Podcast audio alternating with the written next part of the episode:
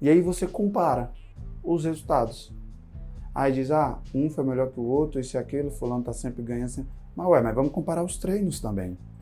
Entende? É tóxico a comparação quando você só usa para uma finalidade que só vai te jogar para baixo, só vai te prejudicar.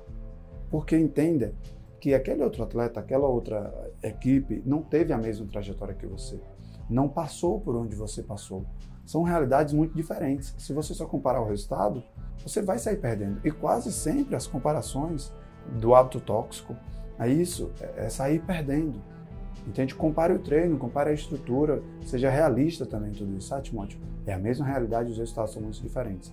Ok, essa é a comparação positiva, não é a comparação tóxica. Existe também a comparação positiva, nem toda comparação é, é tóxica, mas é, é, dessa comparação tóxica que eu quero chamar a atenção. Entende? Para que você não fique se comparando, se jogando para baixo, é, é, desvalorizando seu esforço, seu treino, sua condição física.